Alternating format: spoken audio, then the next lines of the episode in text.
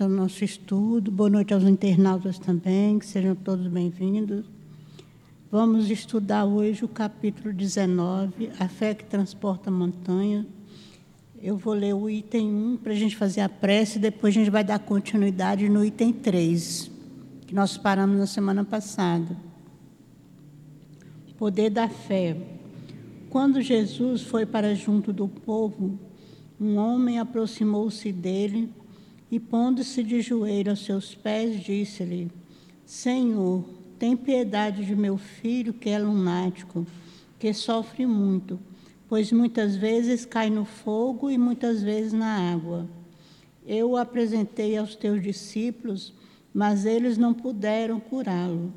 E Jesus lhe respondeu, dizendo: Ó oh, raça incrédula e depravada, até quando estarei convosco? Até quando vos hei de aturar? Trazei aqui este, esse menino. E Jesus, tendo ameaçado o demônio, o fez sair do menino, que ficou curado no mesmo instante. Então, os discípulos vieram se encontrar com Jesus em particular e perguntaram: Por que nós não pudemos expulsar esse demônio? E Jesus lhe respondeu: Por causa da vossa incredulidade. Porque em verdade vos digo que se tivessem fé como um grão de mostarda, direis a este monte: passa daqui para colar, e ele passaria, e nada vos seria impossível. Mateus capítulo 17, versículo 14 a 20. Vamos então pensar em Jesus e fazer a nossa prece.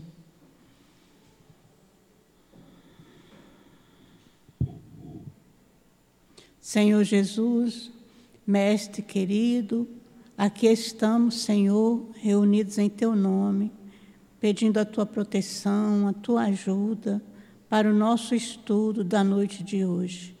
Que Teu amor possa envolver a todos nós que aqui estamos nos ajudando na compreensão das tuas lições e nos ajudando, Jesus, que nós possamos no nosso dia a dia colocar em prática o que aqui estamos aprendendo. Abençoa-nos, Senhor, ampara-nos, proteja-nos, fica conosco, envolve a todos nós aqui. Que seja em nome de Deus, em teu nome, em nome do altivo e dos mentores espirituais da nossa casa, que possamos dar por iniciado o nosso estudo da noite de hoje. Graças a Deus.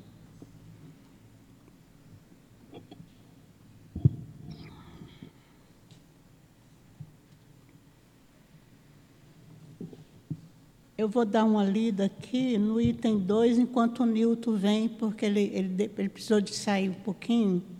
A gente vai vendo que o item 2, depois entra no item 3.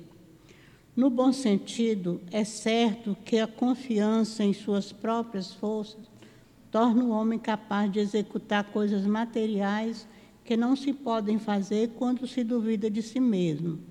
Mas aqui é unicamente no sentido moral que se deve entender essas palavras.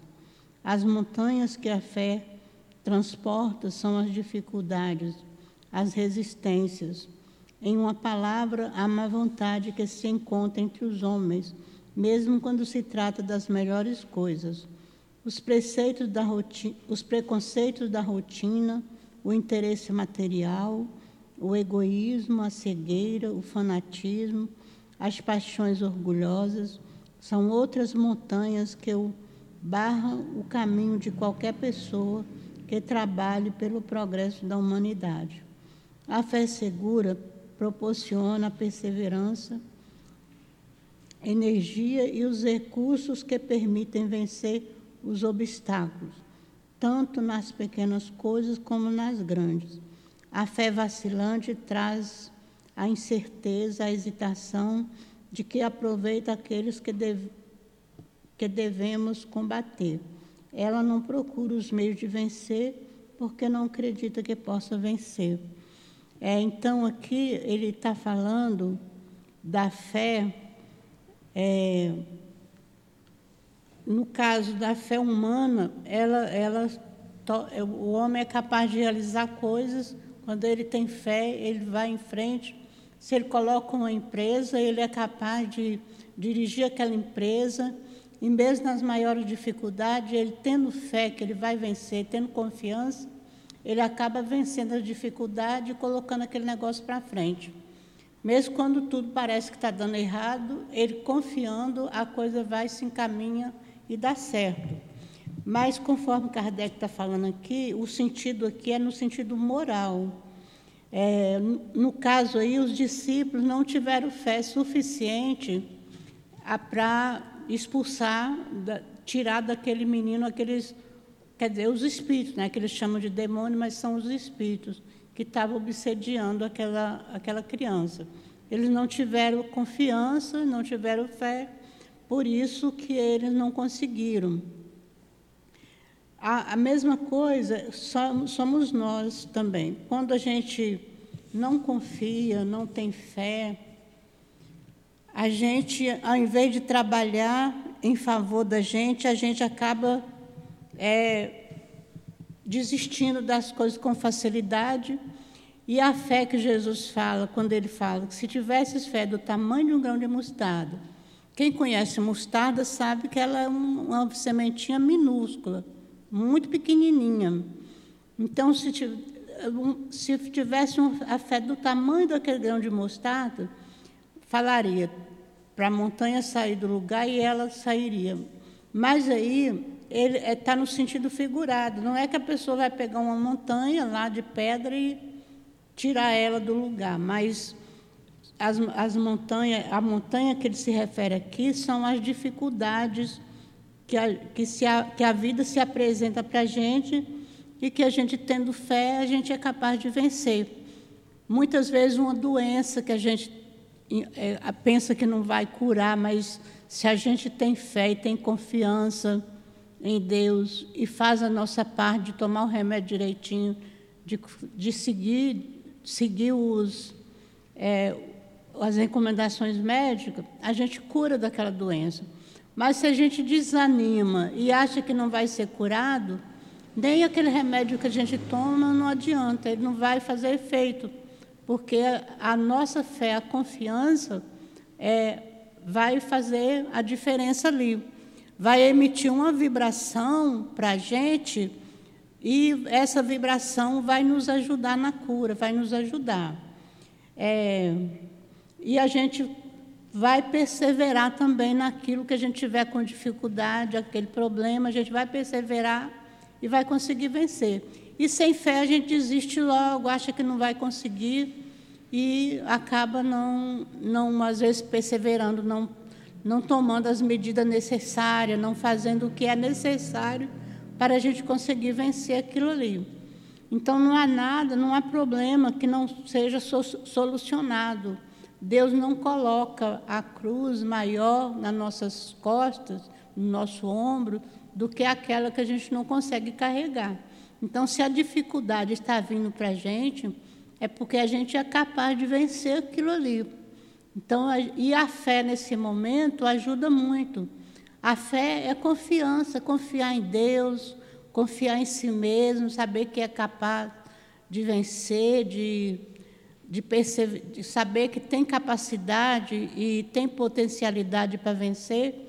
Então, tendo essa confiança, tendo essa fé, a gente tem esperança e a gente vai conseguindo aos poucos e vencendo a dificuldade, vai, quando a gente vê o problema passou, solucionou e a gente está aí vivendo. Né? É, vamos então ler o, o, o, item 3 e o Nilton já está chegando aqui para comentar para a gente. Item 3. Em uma outra acepção, entende-se como fé a confiança que se tem na realização de algo, a certeza de alcançar um objetivo ela dá uma espécie de lucidez que faz ver pelo pensamento o objetivo que se almeja e os meios de ele chegar, de tal maneira que aquele que a possui caminha, por assim dizer, com segurança. Tanto em, em um como em outro caso, ela pode fazer com que se realize grandes coisas. Primeiro parágrafo do item 3. E a fé também, ela é uma conquista. Aos poucos a gente vai conquistando. A gente não tem ela assim, é a conquista do dia a dia. A gente vai conquistando a fé.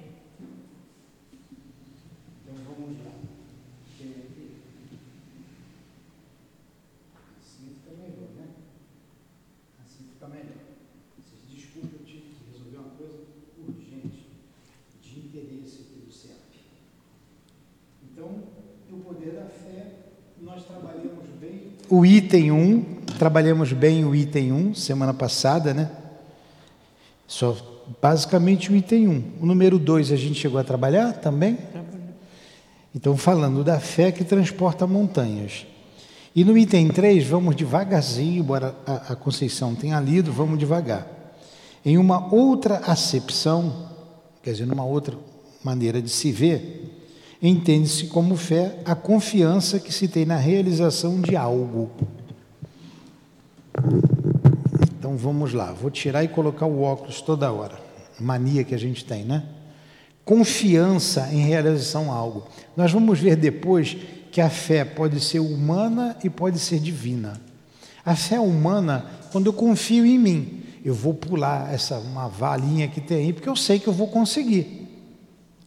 Então eu tenho certeza que eu vou conseguir, eu vou e pulo. A Conceição já vai ficar ali. Pô, acho que não vai dar não. Está meio velha, meio caída, né? Não... Aí ela vai dizer assim, não, eu não vou não. Então, ela não tem confiança nela. Né? As pernas estão bamba. Ela não tem confiança. As também estão. Como eu estou muito mais novo do que ela, eu vou, vem, vem Conceição na fé humana, né? A gente acredita naquilo que a gente vai fazer.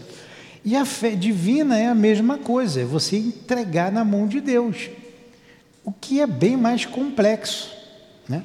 Eu estava conversando ali com o nosso amigo, agora ali. Com...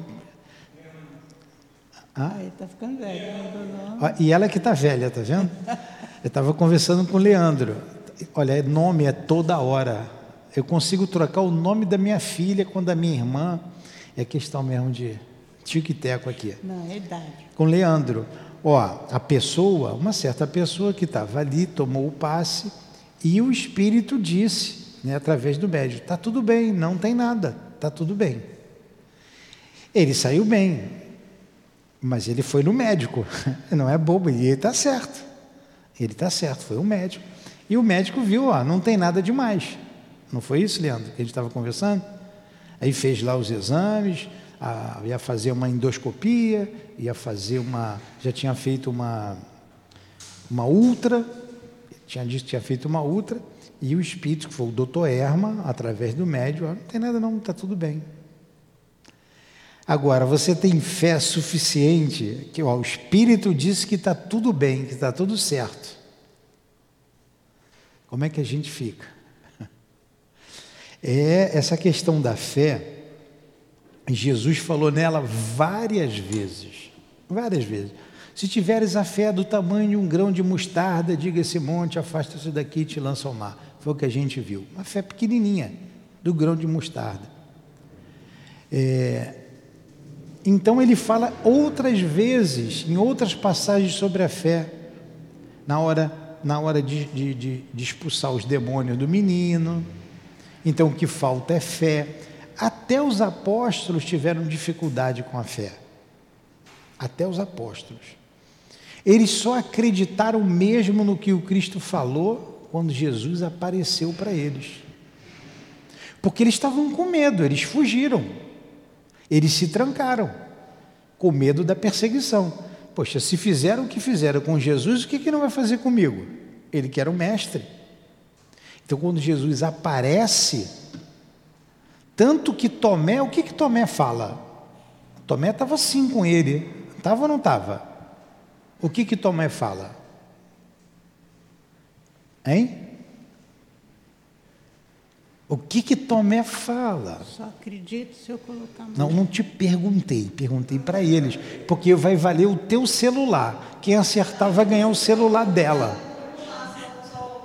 Você está dando cola. Né? Tem até o anúncio do sabão aí, né? Tem que ver para crer. Ele queria colocar o dedo lá. Eu só acredito se eu colocar o dedo. Olha só, e Tomé, Tomé estava com Jesus e ele não acreditou que Jesus foi ali, apareceu ali. E Jesus vem e diz: Vem cá, Tomé, coloca o nome, bota a mão aqui. Aí Tomé se ajoelha, chora, fala: assim, Você teve que me ver para acreditar. Felizes daquele que não vê e acreditam. E Jesus aparece a mais de 500. Aparece a, aqueles dois no caminho de Emaú, os dois apóstolos, e a mais de 500 discípulos. Então todo mundo estava sabendo que Jesus estava vivo. Aí se fortaleceu a crença. Vai, Alexandre.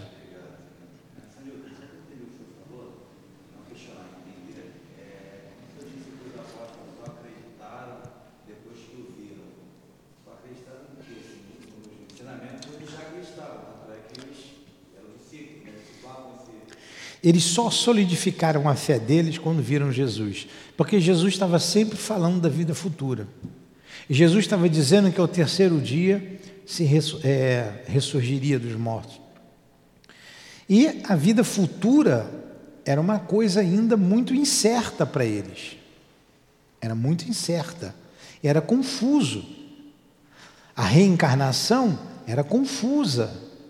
Jesus estava fazendo uma base com os, com os apóstolos para eles divulgarem a vida futura, o cristianismo.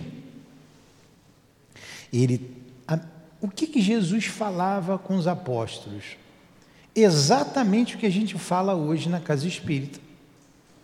O que é o espiritismo? É o cristianismo redivivo, que chama, né? É reviver o cristianismo, os momentos apostólicos, os momentos que Jesus esteve na terra. Então, Jesus falava da reencarnação, Jesus falava com, com os chamados mortos, que são os desencarnados, da comunicabilidade. Jesus falava de, dos vários mundos, quando ele diz assim: há muitas moradas na casa do Pai, ele falava da vida em outros planetas abertamente.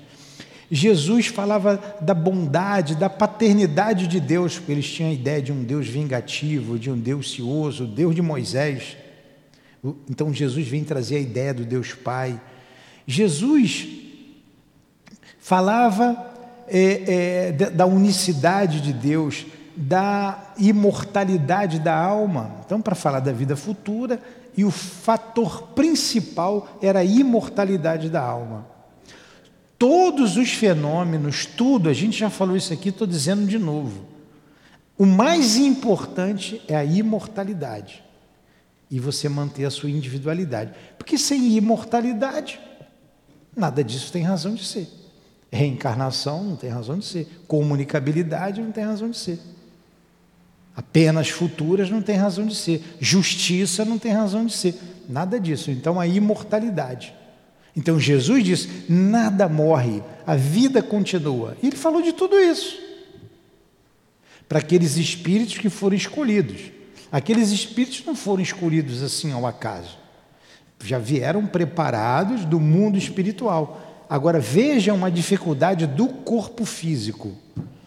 O altivo chamava o corpo físico, muitas vezes eu ouvi dizer isso, de emburrecedor, que a gente fica burro.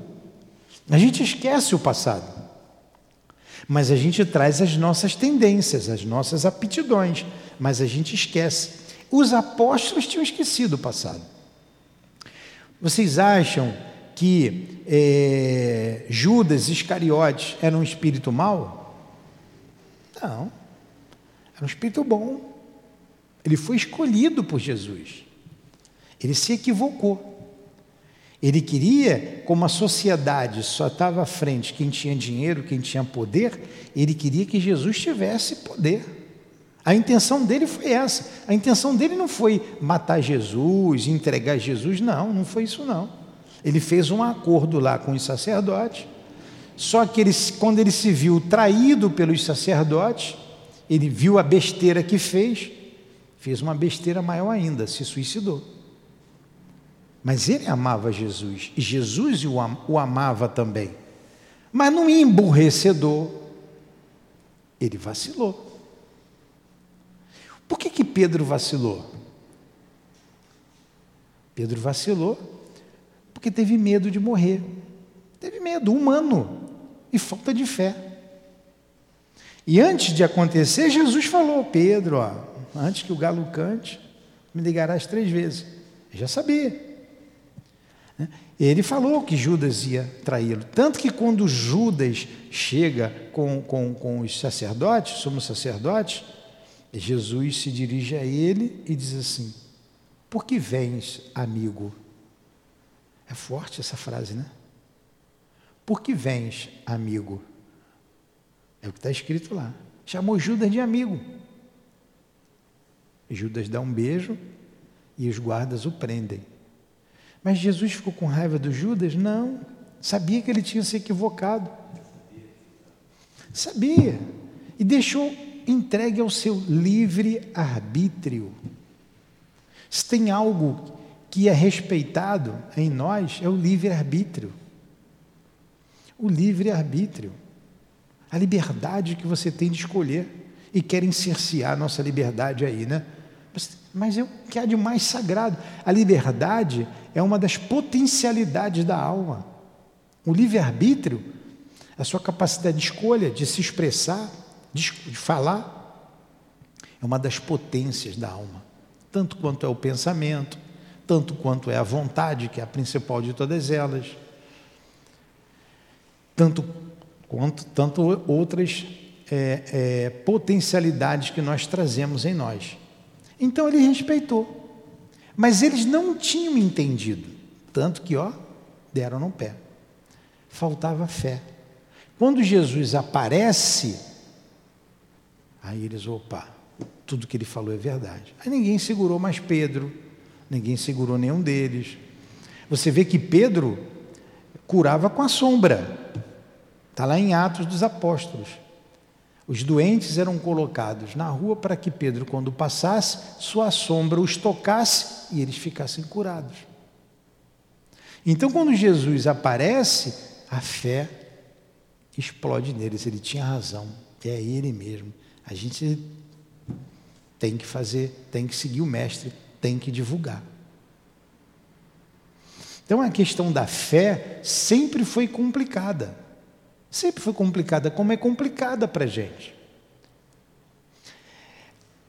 Como, é, como que os cristãos demonstravam a sua fé, a sua confiança no Cristo, em Deus?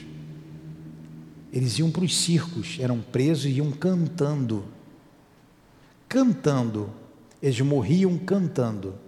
Os leões, eles eram entregues aos leões. E quanto mais faziam, mais se divulgava o cristianismo. Quanto mais perseguia, mais. Até que chegou um ponto, ó, vamos então pegar essa religião, né, como eles chamaram, vamos pegar, essa, vamos pegar essa ideia e vamos fazer uma religião. Porque Jesus não fundou religião.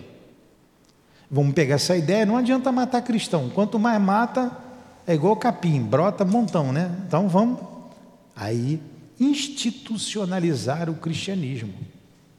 Aí surge a Igreja Católica Apostólica Romana, já lá no século IV, com Constantino, e de lá para cá.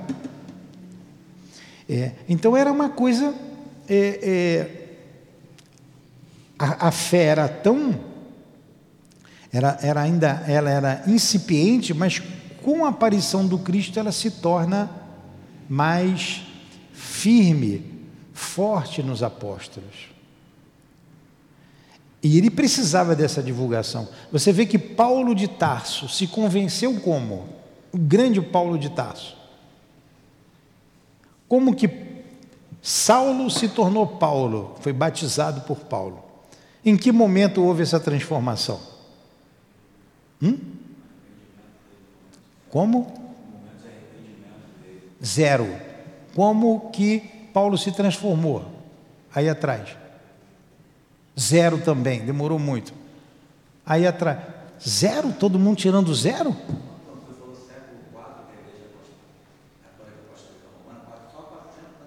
É, 320, por aí, ano 320. É. Paulo se transforma no caminho de Damasco, ele ia para Damasco. Quando Jesus aparece para ele e diz: Saulo, Saulo, por que me persegues? Vocês nunca ouviram essa frase? Ele cai do cavalo, e fica cego com a luz de Jesus. Nunca ouviu isso? Vamos ler o Novo Testamento. Tem um livro belíssimo chamado Paulo Estevão. É, uma obra belíssima. E o que, que Paulo ia fazer é, em Damasco? Valendo o celular da Conceição. Conceição está doida para se desfazer desse S20 dela, acho que é o S25 que eu vi aí, bonitão. O que, que Paulo ia fazer? Ele ia para Damasco fazer o quê? Dou-lhe uma. Pô, se ninguém quer ter o celular, é melhor você comprar um celular mais moderno, porque o teu celular, não, ninguém está despertando interesse não, Conceição. É claro, tá velho. É. Tá então, Paulo estava indo a Damasco pegar Zacarias. Zacarias era um cristão. E ele colocou a responsabilidade da morte da sua noiva em Zacarias. Ele chamava Zacarias, era um bruxo, um feiticeiro, eu vou pegar ele e vou matar. Ele era um perseguidor de cristãos. Ele presenciou a morte de Estevão. Estevão foi apredejado. Eu não vou perguntar quem é Estevão, que vai, vai criar teia de aranha esse celular aí. Então ele foi lá para pegar Zacarias. Zacarias tinha dado no pé, porque sabia que ele ia pegá-lo porque a noiva dele ficou doente, morreu, ela ficou muito triste quando soube que o irmão foi apedrejado e acabou ficando doente. Ela não encontrava o irmão há muito tempo e acabou desencarnando. Como é que era o nome da, da noiva de, de, de Paulo, hein? Abigail. Eu não perguntei nada para você. Abigail. Não perguntei nada para você, perguntei para eles. Você é a professora, você sabe. Abigail. Tem até um centro espírita lá em Santa Cruz chamado Abigail, né, que o Altivo ajudou a, a fundar lá o centro, onde está um. Aqui você pode dizer como é o nome deles?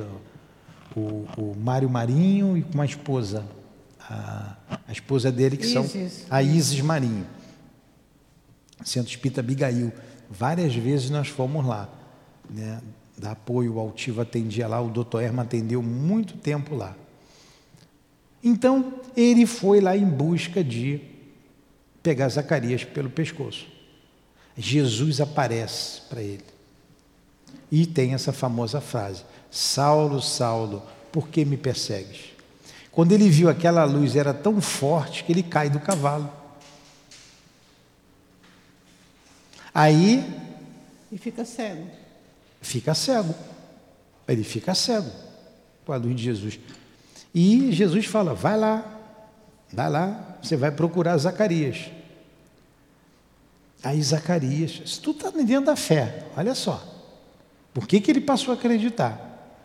E Jesus chega lá para Zacarias, ou Jesus, ou um espírito mandado por eles, assim: ó, vem um homem aqui, é, lá de Tarso, chamado Paulo, e você vai curá-lo. Ele está cego e é você que vai devolver a visão a ele. Aí Zacarias, mas Senhor, é esse que vem tirar a minha vida. Eu vou curar ele, tem certeza? É, é, ele é um vaso escolhido por mim. Ele é um vaso escolhido. Zacarias tremeu na base, estava fugindo. Ó, e, e era cristão, hein? Mas tinha que fugir, né? Ninguém vai se entregar à morte assim. Que Paulo estava indo com uma guarda imensa para pegá-lo. Não era Ananias, não? Ananias. Vocês não Você tá falei Ananias? Zacarias, Zacarias. Ananias. E Ananias então cura a cegueira de Paulo e fala de Jesus para Paulo e ali Paulo se convence. Paulo se convence. Olha o que a fé faz com Paulo. Paulo era rico, família rica, riquíssimo. Ele era um rabino, era novo, tinha disposição, era novo, conhecia a lei, todo o Antigo Testamento ele conhecia. Era alfabetizado, rico e tinha um futuro brilhante no farisaísmo. O que que Paulo faz? Ele abandona tudo a família diz que ele ficou louco, os rabinos também. Ele é destituído da família, os pais não quiseram mais saber dele, era filho único. O pessoal era duro, né, de coração, né? E Paulo foi viver às suas próprias custas.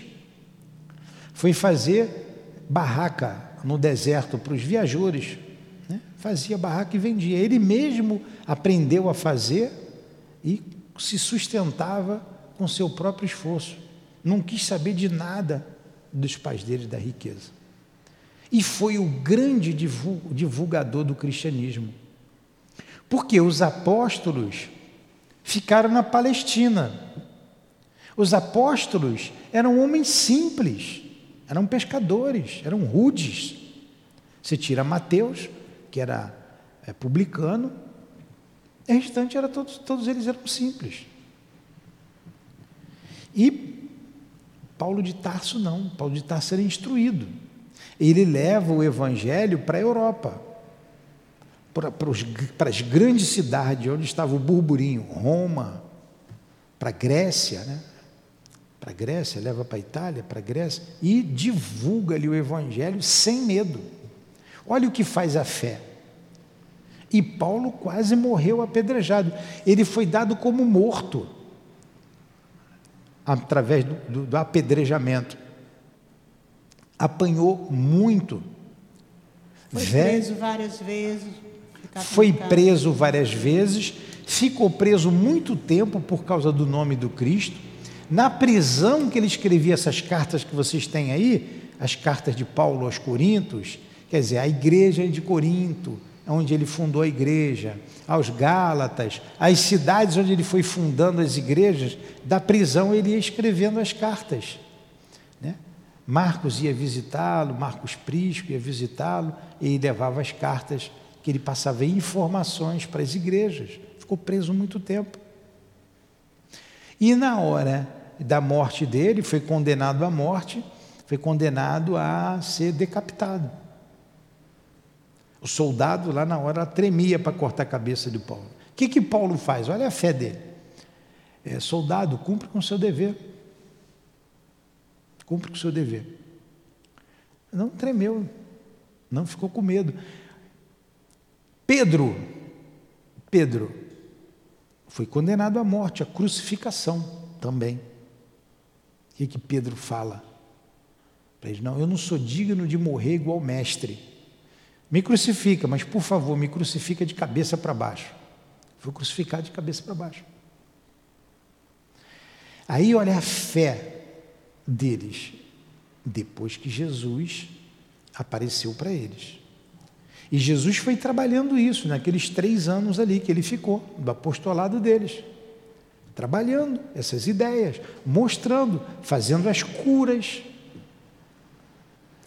mostrando sempre coragem, falando da vida futura. Eu vou, vou preparar um lugar. Se não tivesse esse lugar, já, já teria dito para vocês. Então, hoje a gente estuda exatamente o que Jesus falou para os apóstolos. E o que os apóstolos divulgava com a experiência que eles tiveram com Jesus. Isso que a gente faz. Ah, mas lá no Novo Testamento não está escrito. Claro, arrancaram as páginas, fizeram do jeito deles. O homem meteu a mão, fez do jeito dele. A essência está ali. A gente sente a essência ali. A essência do Evangelho, a gente sente no Novo Testamento. Mas ali não está tudo. Ali tem o interesse do homem. Você pega a Bíblia dos protestantes, é diferente da Bíblia dos católicos. Né? Lá, século XVI, houve um racha na igreja, houve os dissidentes. Aí funda-se o protestantismo, né? com Martim Lutero, com Calvin, e você tem os protestantes que hoje eles mudaram, eles podem ser chamados evangélicos, né? Você vai falando, falando, falando, acaba ficando. No meu tempo de garoto era Bíblia. Meu pai falava assim, ó, as Bíblias, né? Lembra? Não era isso? Nosso tempo de garoto? Fulano, fulano é Bíblia. Crente veio depois. Depois vem evangélicos. Né? Sempre o jeito sectário deles de ser. Mas tudo bem. E estamos nós hoje aqui estudando a vida futura e a questão da fé. E a fé nossa hoje, ela veio numa época em que a, o mundo passava por transformações. Era o mundo do positivismo, o iluminismo, das verdades, das, dos estudos, o positivismo, tudo tinha que ser provado. Aí está aqui, nós vemos isso aqui. Ó, nós vimos aqui. Bem na primeira página, bem na primeira página aqui do Evangelho segundo o Espiritismo, está aqui, ó. Não há fé inquebrantável, senão aquela que pode encarar frente a frente a razão em todas as épocas da humanidade. Vou ler de novo, porque está também numa das mensagens dessas que a gente já viu ali, que já passou. Não há fé inquebrantável, senão aquela que pode encarar frente a frente a razão em todas as épocas da humanidade. Vai estar numa desses, desses, desses itens aqui, a gente vai ver isso já já. Como eu não sei onde é que está, mas está logo na página de rosto, no frontispício do nosso Evangelho. É a fé que encara a razão. Hoje a gente não crê mais cegamente, não crê. Não há mais que se duvidar do mundo espiritual. É só ler. Eu não preciso mais fazer aqui, nem Conceição, nem nós, nós não precisamos mais materializar o espírito aqui para dizer que ele existe. Ah, o altivo. Então, eu só acredito vendo, igual o Tomé. Aí o altivo vai se materializar e vai falar com vocês. Aí vocês, ah, eu vi. Aí sabe o que vai acontecer? Vocês vão espalhar ali e vão dizer que está, ó. Estão alucinados, perturbados. É o que vão dizer. Porque falta ainda essa crença na nossa sociedade, falta Deus no coração do homem. Então não precisa fazer mais isso, porque isso já foi feito. Tem N, N, milhares de pesquisas, milhares. Está com o livro dos médios aí? Lá no livro dos médios, no item 34, pode ir lá. E esses estudos, está com o livro dos médios aí? Está com ele aí na mão? Aqui, ó. Está aqui, vamos lá no item 34. Eu estou igual os crentes, pronto, igual os evangélicos. Vou lá no livro que a gente já sabe até de cor, né? De tanto ler. Está aqui, ó. É verdade que nos foi preciso para isso. Quer dizer, estou pegando aqui o fora de contexto, tá? Mas eu, vocês vão entender o que ele está dizendo. Enganar-se-ia singularmente quanto à nossa maneira de ver quem supusesse que aconselhamos negligenciar os fatos. Os fatos são os fatos materiais, a dança das mesas, as manifestações físicas.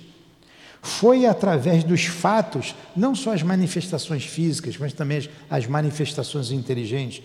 Não foi somente através dos fatos que chegamos à teoria, a teoria da imortalidade, de que são os espíritos. Não foi só através dos fatos. É verdade que nos foi preciso para isso um trabalho assíduo de vários anos e de milhares de observação. Está lá no livro dos médios, item 34. Um trabalho assíduo de vários anos e de milhares de observações para se chegar a essas conclusões. Então, a gente tem o que ler, o que pesquisar. Se a gente pega o livro No Invisível de Leon Denis, não é para preguiçoso ler, é para quem gosta de estudar. Tem que ler. Está lá.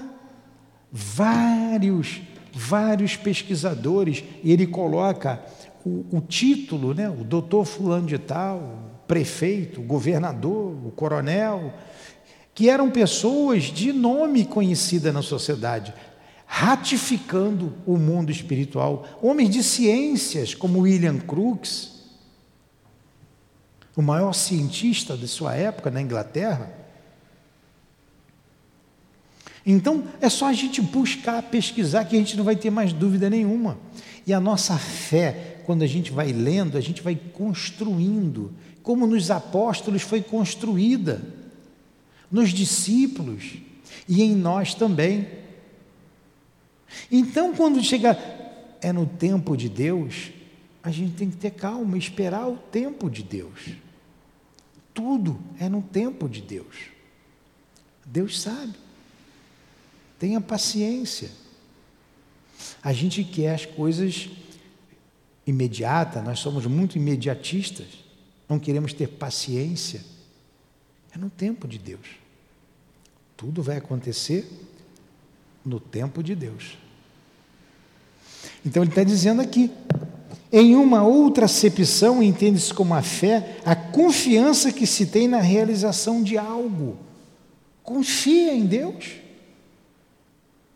A certeza de se alcançar um objetivo. Isso vai acontecer. Isso se chama esperança.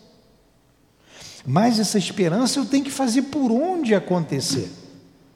Ah, eu estou com fome, vai, vai chover feijão, arroz. Não, eu tenho que trabalhar. Eu tenho que trabalhar, eu tenho que sair para buscar um emprego com confiança. Entrego, Senhor, meu destino em tuas mãos. Me ajuda. Ela dá uma espécie de lucidez que faz ver pelo pensamento o objetivo que se almeja e os meios de a ele chegar de tal maneira que aquele que a possui caminha, por assim dizer, com segurança. A fé é sempre branda, ela é sempre calma, ela te dá segurança. Aquele que é brabo, aquele que é agressivo, ele não tem fé, ele na verdade é um fraco. A gente viu Jesus brabo com, com, com Pilatos? Manso manso. Tu é rei, porque diziam que era rei. Tu dizes, sou rei, mas meu reino não é desse mundo. E quando Pilatos começa a fazer pergun muita pergunta, ele não dá nem ideia, ele fica quieto. Não sabe de nada, não, não adianta eu perder meu tempo com ele. Fala, ficou quieto.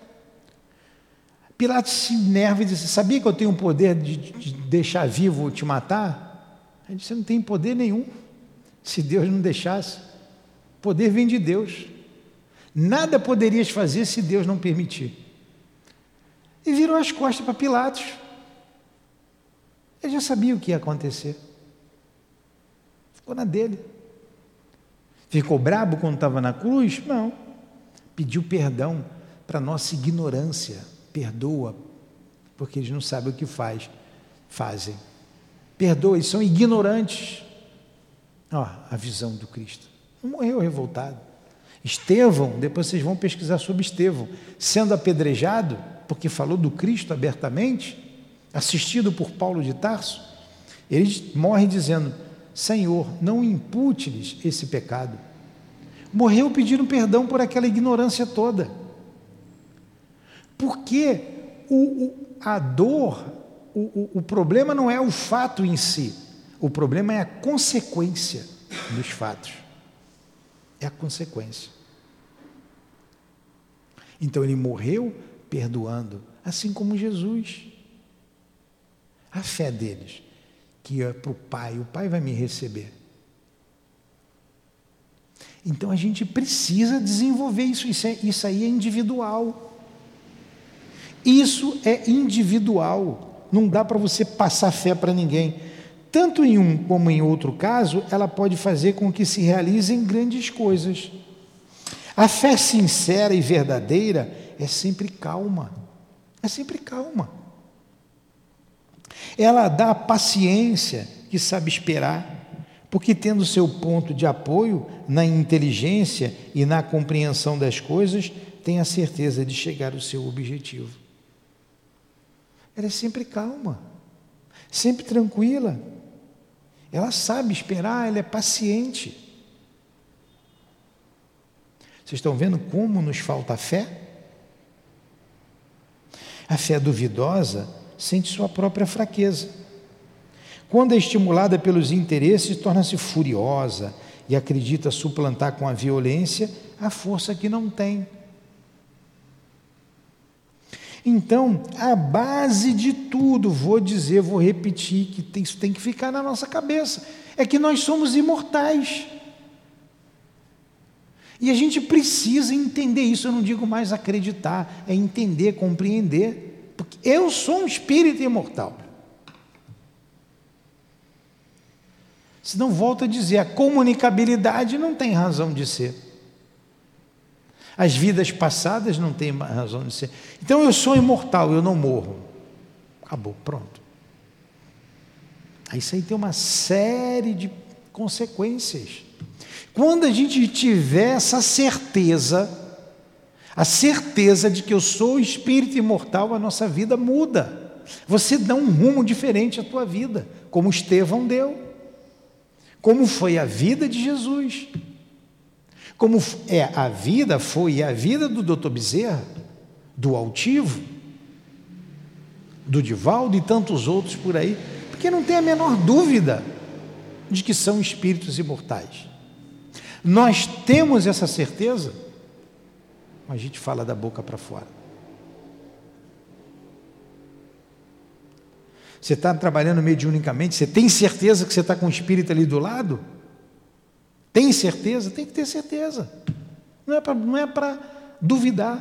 Se você duvidar, você atrapalha o trabalho. E se você duvidar, você tem problema na sua vida. A calma na luta é sempre um sinal de força e de confiança. A violência, ao contrário, é uma prova de fraqueza e de dúvida em si mesmo. Acabou. E quantas vezes nós ficamos furiosos? Quando a gente está furioso, é porque a gente não confia na gente. A gente está mostrando a nossa fraqueza. Se você manter a calma, o outro vai, ser, vai ficar quieto o outro não vai te agredir. Confiança em Deus. Nada acontece sem que Deus não permita. Nada acontece sem a vontade de Deus. Nada, absolutamente nada. Tudo está dentro dos desígnios de Deus. Vocês acreditam em Deus?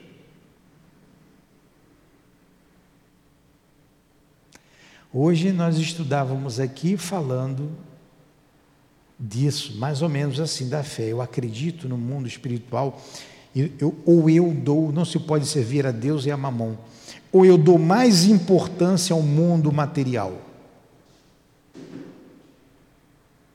O mundo material fala mais alto para mim, a academia está em primeiro lugar, o dinheiro está em primeiro lugar, o carro que eu preciso comprar está em primeiro lugar? Quando Jesus fala, não se preocupeis com amanhã, é, a cada dia basta o seu mal. Buscai primeiro as coisas do céu e tudo mais será vos dado por acréscimo. Eu acredito nisso? Acabamos de falar ali. A pessoa levantou, Nilton, não vou ficar aqui no trabalho não, porque eu tenho uma reunião importante. Saiu. Assim, ó, tem uma reunião importante. Por que, que não falou ontem? Por que, que falou em cima da hora? Esse é um trabalho muito sério. Em cima da hora, largar os guias ali dizendo que tem uma reunião importante? Por que, não avisou antes? Aí dei um ensinamento para eles. Aí falei assim, ó, semana que vem ela não vai trabalhar aqui. Não trabalha mais aqui. Deixa ela amadurecer aí. Tem que saber o que quer. Vamos começar. Para minha surpresa, ela volta. Posso voltar? Eu não sei se ela escutou ali da janela ou se os guias falaram no ouvido dela, porque ela escuta. Aí voltou. Quando acabou, a gente eu falei tudo isso que eu estou falando aqui, falei, ela ouviu. Se ela estiver nos ouvindo, sabe, não estou falando nada demais, que serve de ensinamento para a gente. Ela foi desmanchada. Aí a outra que viu os espíritos levantarem e irem atrás dela e falou assim: ó, eles trouxeram você de volta, porque eles estavam aqui para trabalhar. Você vai virar as costas para ele? A gente vê a cadeira que o médium vai ali trabalhar, o guia está atrás dela. Quando você volta, o guia está lá. tua responsabilidade, Henrique, a tua, minha filha, que é novinha, vocês ainda estão com a cabeça muito no mundo, é natural pela idade de vocês, não é comigo não. Eu dou duro ali porque é o meu papel. A responsabilidade de vocês é com o guia de vocês. Vocês vão responder para ele. A responsabilidade de vocês é com Cristo, não é comigo não. Aqui já, já passaram mais de cem que não quiseram ouvir. Alguns saíram milindrados. O que, que eu posso fazer? Tem regra. Tem que ter regra. Tem que ter disciplina. Tem que ter. Nada na vida se faz sem disciplina. Seu trabalho você não tem disciplina? O Leandro. Tem ou não tem? Tem que ter. Por que, que na casa espírita vai fazer o que quer? Não, não vai fazer o que quer. Kardec e Jesus. Aí a nossa fé vai se solidificando com seriedade no trabalho. Se não tivesse seriedade, vocês não estavam aqui, já tinham ido embora há muito tempo. Tem que ter seriedade. O amor vem depois, não tem problema não, vem depois. Primeira disciplina. Então temos que ter disciplina. Tem que ter o amor. Mas a disciplina precede o amor, não tenham dúvida disso. E a fé vai se consolidar, sim. Se consolida a fé. Porque sem fé, sem fé a gente não faz nada. A gente vive a vida do mundo e a vida do mundo é igual a água do mar. Quanto mais você bebe, mais você tem sede. Nunca fica saciado. Quantos exemplos a gente tem aí de homens que têm juventude, homens e mulheres, beleza, fortuna, e se declaram infelizes? E quantos outros que a gente olha assim são ferrado no nosso dizer, botando essa palavra entre aspas aí, que é uma palavra um pouco feia, né? Um ferrado, mas como a gente normalmente se diz, mas são felizes. Quem não queria ficar perto do Chico? Parece que ele tinha doce, né? Eu lembro, convivi com o Altivo, o Altivo não andava sozinho. Tinha sempre um montão de gente, né? Pelo, tirando a casquinha do, ele velhinho, cansado, doente. E tinha gente em cima. Por causa do magnetismo que ele desenvolveu com o seu trabalho, com o seu esforço, com a sua bondade, com a sua fé. E quantas pessoas ele ajudou. Eu estou aqui hoje por causa dele. Eu tenho uma imensa gratidão ao altivo. Vocês veem eu falando aqui, Neuza, Elvira, está o nome da Neuza, está o nome da Elvira, Cidinha, eu tenho imensa gratidão a esses espíritos, porque eles me receberam, me ensinaram e me ajudaram. Senão, não estaria aqui. Ou no manicômio, ou preso, ou morto, por aí, uma dessas três opções. Mas me receberam, me ajudaram. A seriedade deles, a disciplina deles, o amor deles. Exemplo, meu exemplo. Ah, meu exemplo.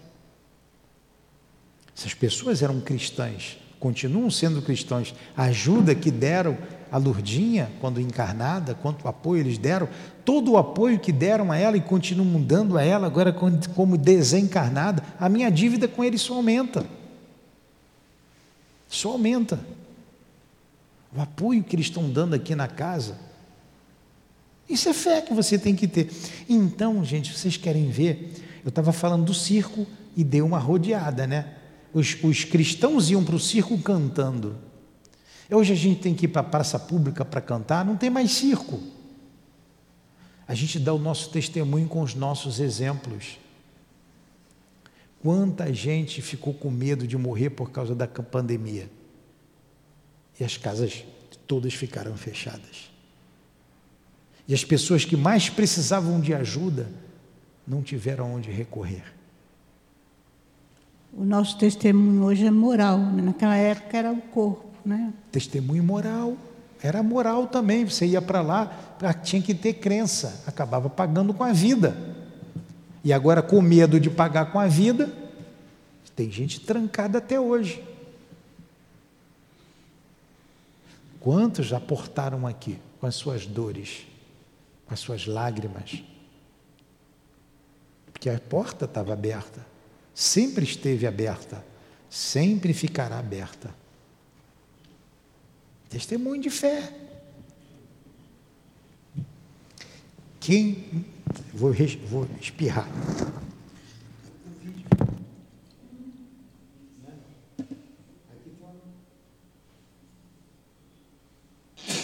Uma poeirinha aqui que ninguém morreu aqui. Ninguém aqui morreu. Vocês sabiam que foi a mais da metade, só ficamos dois aqui, foi todo mundo embora? E nós falamos: a casa vai ficar aberta. Ah, o que, que os espíritos dizem a respeito disso? Não interessa. No mundo material, não, só é só poeirinha mesmo. A decisão é minha. A decisão não é do altivo. Não é de Jesus. Minha, não sou o diretor da casa. Ou abre ou fecha, vai ficar aberta. Ficamos sozinhos. Aí ficou uma faxineira, o outro. Ah, tá, já tem dois, tá bom. Eu faço a metade, você faz outra metade. As crianças vão ser atendidas. Junta todo mundo lá, junto todo mundo aqui, vamos tocar. Aí devagarzinho, foi vendo um, vindo outro, estamos aqui. Com a mesma disciplina, com a mesma seriedade, com a mesma rigidez dos princípios, com Allan Kardec, com Jesus Cristo, e não abriremos mão uma vírgula disso. Alguns saíram, voltaram. Estamos aqui, do mesmo jeito. Não mudamos nada. Estudando e trabalhando, com muita disciplina e com muito amor. Isso é fé. Exemplo é Jesus, mas a casa mostrou, deu seu testemunho de fé. A casa deu isso. Ah, o diretor da casa, o diretor da casa não, não é nada, mas pelo menos medo não tem. Pelo menos medo não tem. Vai chamar de outras coisas, mas de medroso não, de covarde não. Outros adjetivos aí, outras coisas ruins sim. Mas de preguiçoso também não. Pode dizer outras coisas, mas preguiçoso, ninguém vai chegar aqui, ó, se é preguiçoso. Não, ninguém vai falar isso. Ninguém vai falar que você teve medo. Não, trabalhamos, vai falar outras coisas, mas o trabalho, o respeito aos guias, o respeito a Jesus, o respeito a Deus, o respeito à causa, a gente está mantendo aqui. Fala.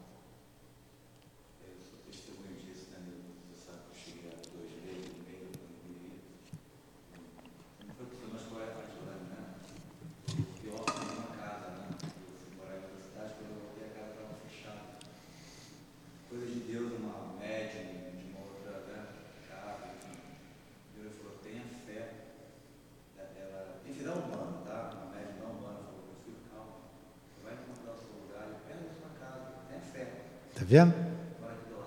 É. Fé. A fé está por trás disso tudo.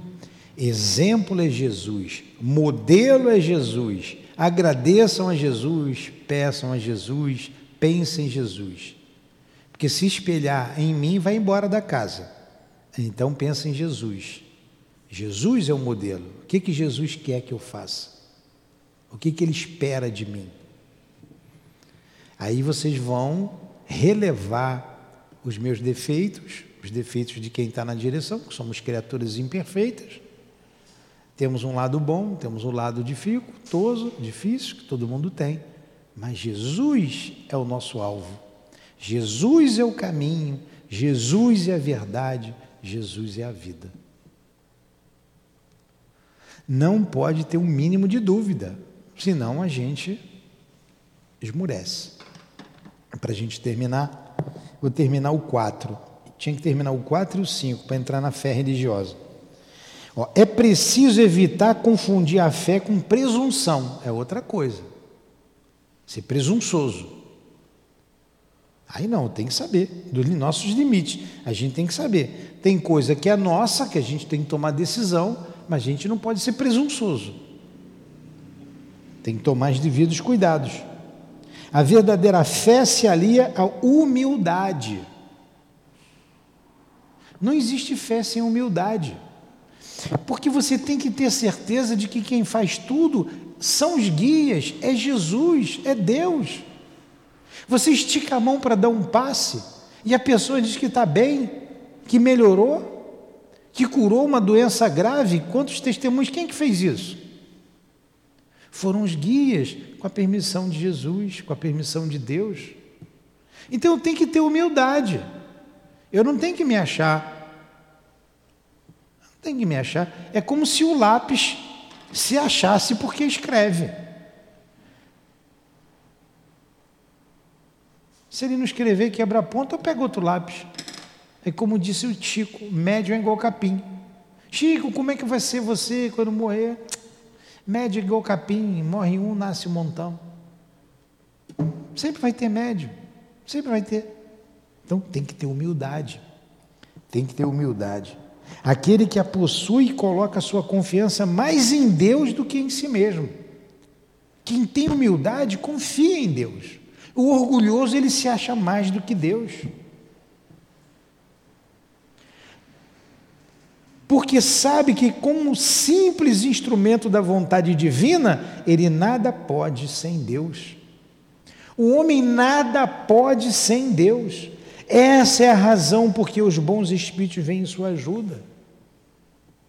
E eles vêm em nossa ajuda por causa da humildade. Você tem que ter consciência disso. Eu não posso nada. Sem Deus eu não sou nada, eu não consigo. Nós existimos porque Deus quer. Porque Ele não para de pensar e o pensamento dele sustenta o universo. E nós fomos criados pela Sua vontade, pelo Seu amor. Então nada faço sem Deus. Nada.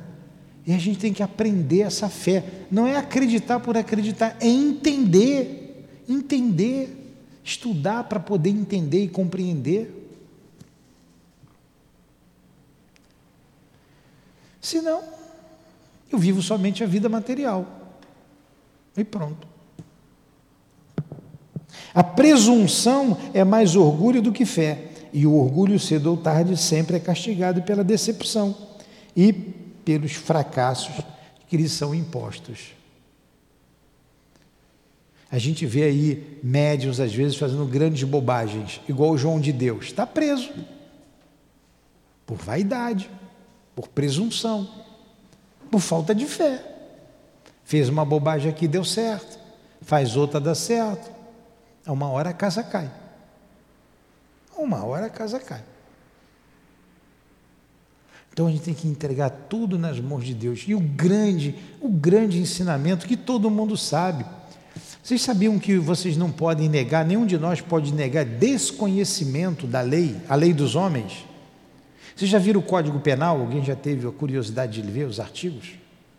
O catatal de lei que tem lá? Tem umas até complicada. Você você é obrigado a saber daquilo tudinho. Mas eu nunca fui nem à escola, como é que eu tenho que saber aquilo? Você não pode chegar lá para a justiça e dizer assim, eu não sabia. Dá uma de anjo, né? Não pode. Mas nós sabemos. Sabe por quê? Porque a lei está gravada na nossa consciência. A gente sabe o que é certo e o que é errado. Todo mundo sabe. Está aqui. Está na consciência. Então a gente não pode negar desconhecimento da lei. E a grande lei, todo mundo sabe. Amar a Deus sobre todas as coisas e o próximo como a ti mesmo. É só me colocar no lugar do outro que eu vou saber se eu devo ou não devo fazer aquilo. Todo mundo sabe. Então a gente tem que ter humildade. Amar o próximo. Então o caminho, a grande escada de Jacó é o próximo. Mas não é pisando na cabeça do próximo, é amando o próximo, que a gente vai ser feliz. Senão eu vou viver a vida material. Quem vive sua vida material não quer saber do próximo. Vide os nossos políticos, né? Vide os nossos políticos. Quer saber do povo? Só a gente acompanhar um pouquinho. E para não ficar revoltado, tem que acompanhar um pouquinho, tem que ter fé, tem que confiar em Deus. A gente tem que fazer a nossa parte também. Mas temos que confiar em Deus. E por último, a gente vai para esse parágrafo aqui. O poder da fé tem aplicação direta especial na ação magnética. É um outro. A ação magnética. Por ela, o homem age sobre o fluido, agente universal, modifica-lhe suas qualidades, lhe dá um impulso, por assim dizer, irresistível. Uma outra, um outro poder da fé, a ação magnética. Quando acaba a prece, a gente não sente aquela paz? Aqui a gente está aprendendo, isso foi a prática durante o tempo. Você fazer uma prece, quando você faz ela de coração, você espera que fica aquela calma. Não fica? No ambiente? É o poder magnético da fé. A ação sobre o fluido ambiente. A fé que cura. O fluido é neutro, sai energia da mão. Mas eu vou curar. Jesus me ajuda a curar. A, a minha amiga Conceição ajuda a acalmar. Olha aí, o magnetismo vai fazer com que ela saia dali calma, tranquila. E ela, Senhor, me ajuda, por favor. Ela se coloca como um copo para encher d'água. Se emborcar o copo, o balde, a água bate, se espalha. Se ela se colocar para receber, com a fé do outro, ela vai ser curada. E muito mais pelo mérito dela do que aquele que doa. Então, a, o poder do, da fé no magnetismo. Eis o motivo porque aquele que junta uma fé ardente a um grande poder fluídico, normal, pode apenas pela força da sua vontade dirigida para o bem operar esses estranhos fenômenos de cura e outros que antigamente eram considerados como prodígios e que são simplesmente a consequência de uma lei natural. Aí você vai compreender que Jesus não fez milagre nenhum. Ele tinha um poder, porque ele tinha vontade de curar, conhecia e tinha amor. E nós, com a nossa imperfeição, quantas vezes a gente estende a mão e os guias, através de nós, fazem curas, cirurgias, muitas cirurgias. Não precisa cortar ninguém, não, eles fazem de dentro para fora. E depois vai no médico e vê o resultado. É a fé. O poder que a fé dá ao magnetismo. Aí dá para entender por que Jesus transformou a água em vinho. Quantas vezes o médium bota sempre a mão aqui na água e coloca o remédio salutar na água, que faz bem. Aqui.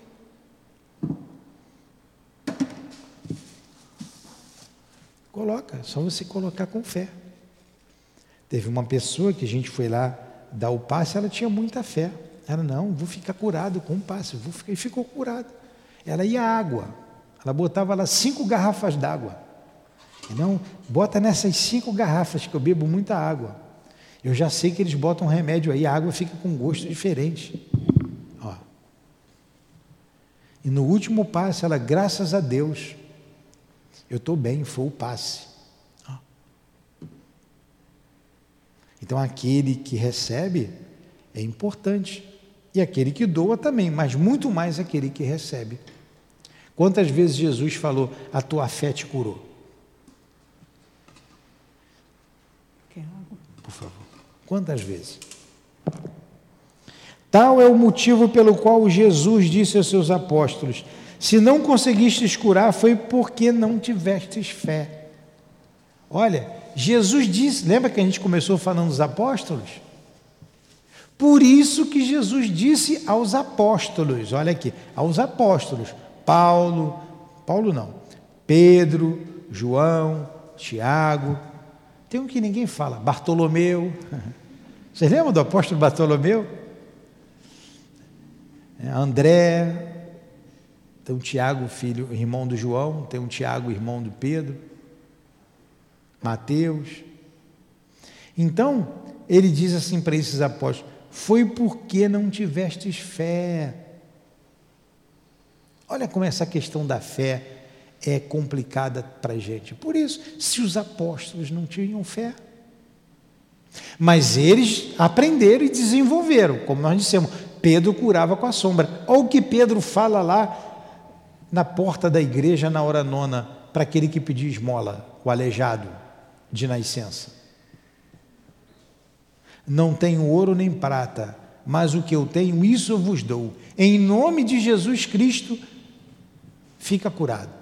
Estendeu a mão para ele, ele levantou e foi embora curado. É fé ou não é de Pedro? É, é muita fé. Ele ouvia o que chamava lá do Espírito Santo, os Espíritos falando, ele vai ser curado. Está na hora de curar. Vamos lá, Pedro. Não tenho prata nem ouro, mas em nome de Jesus, levanta e anda. A fé de Pedro. Esse desenrolar é muito interessante, porque o aleijado era dia de sábado, os fariseus disseram que ele não podia ficar curado dia de sábado, olha a cabecinha né, de, de minhoca, né? Como é que ele te curou dia de sábado? Aí persegue os dois, estava Pedro e, e João, eles são, eles são presos, levam uma chibatada, eles, eles são proibidos de falar de Jesus, tem um desenrolar interessante. E o, olha a fé, olha a coragem da fé. O sumo sacerdote diz assim para ele: estou pegando um trechinho pequeno, tem mais coisas interessantes aí. Só vocês lerem Atos dos Apóstolos. Não me lembro os, o, o, versículo, o, o capítulo. Mas está lá. No início, quatro ou cinco, está por ali. Seis por ali.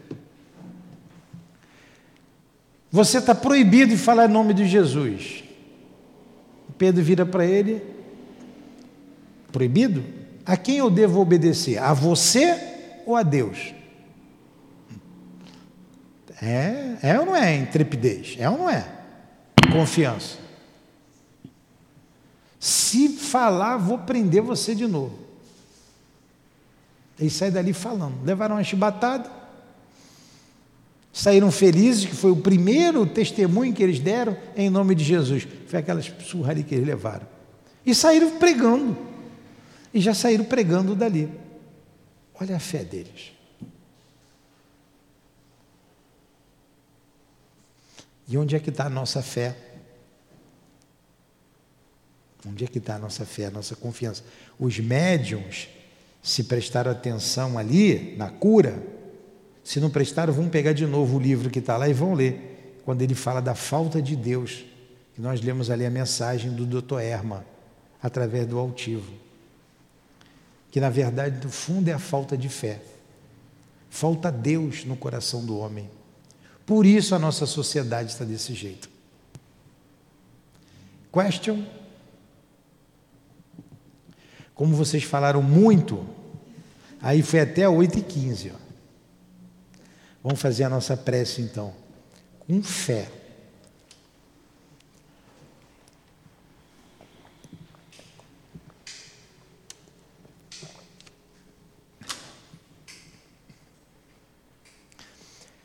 falamos tanto da fé.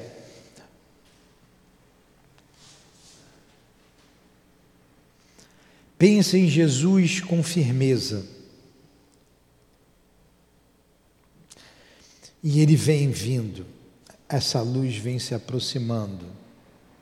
Ele está bem junto de cada um de nós.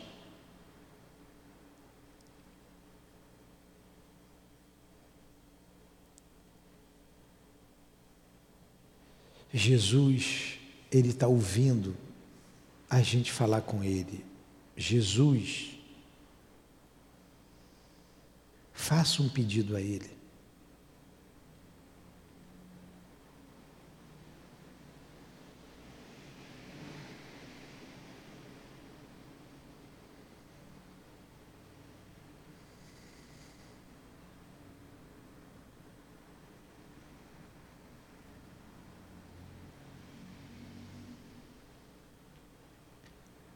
Então a gente volta a Ele. Ele registrou o pedido. Ele sabe que fizemos mais de um pedido. Ele registrou. Tenhamos certeza que Ele vai nos atender.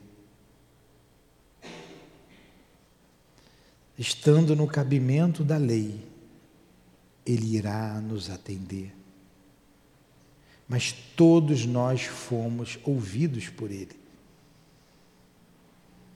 Ele nos ouviu. Tenhamos certeza disso. Tenhamos certeza de que estamos acompanhados pelos nossos benfeitores. Um espírito guia, cada um de nós aqui está com um espírito guia. Busquem senti-lo.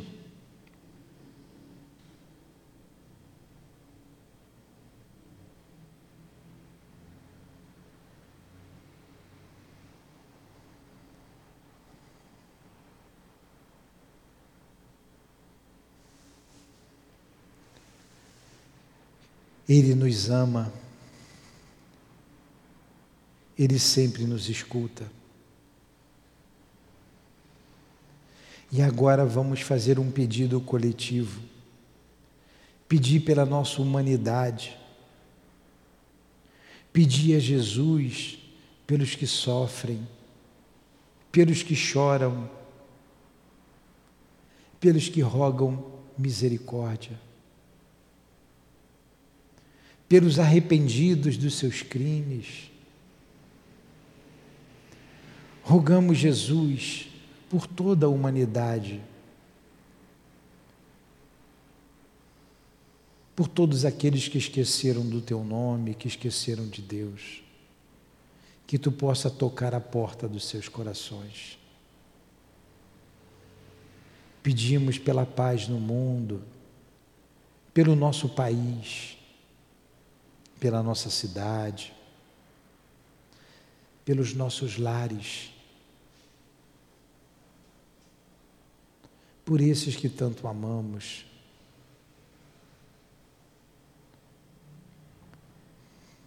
Pedimos, Jesus, que nos ajude a cumprir com os nossos deveres. Fortaleça o nosso ânimo, a nossa coragem e ajuda na nossa fé. Agradecemos muito a essa casa. Agradecemos a doutrina espírita, a Allan Kardec, a Leon Denis, aos guias aqui presentes, aos divulgadores da doutrina espírita, ao altivo, às nossas irmãs queridas, a nossa gratidão. A você, minha querida. Que seja então em nome do amor, do nosso amor. Em nome do altivo, com a coluna de espíritos que dirige o SEAP. Em nome de Leon Denis, de Allan Kardec, em teu nome, Senhor.